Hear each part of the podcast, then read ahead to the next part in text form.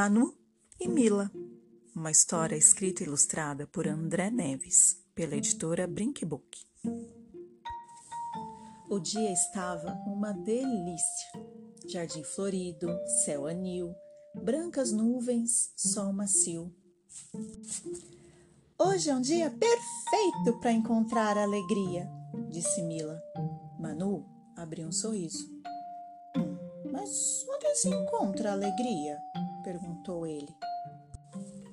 A alegria pode estar em qualquer lugar, minha mãe falou. Hum, mas o mundo é tão grande. Duvido que a alegria esteja aqui no seu jardim.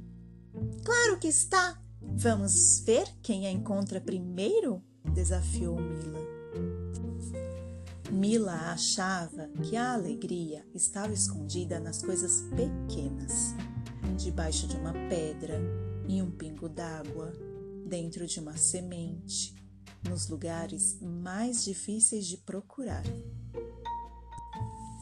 Manu achava que a alegria estava entre as coisas grandes, perdida em uma imensa cidade, no alto de uma montanha, boiando no meio do oceano, nos lugares mais difíceis de procurar.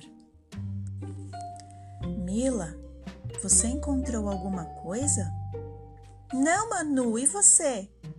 Ele continuou em silêncio, sem resposta, como se a alegria fosse invisível. Eu já disse, Mila, a alegria está no mundo e o mundo é grande. A alegria está aqui, eu sei, insistiu ela. Ainda havia muitos lugares onde procurar. Enquanto Mila olhava por baixo das pequenas folhas, Manu subiu no galho da árvore. Olhe, uma joaninha! disse Mila. Um besouro! disse Manu. Mila, olhe só como meu besouro é lindo! Nossa, Manu, como é esquisito! Nunca vi besouro assim! Ele veio de longe, Mila. Deve ter voado o mundo todo. A minha Joaninha é mais linda. Ela deve morar aqui no jardim, você não acha, Manu? Acho sim, Mila. Será que ela tem medo de besouros?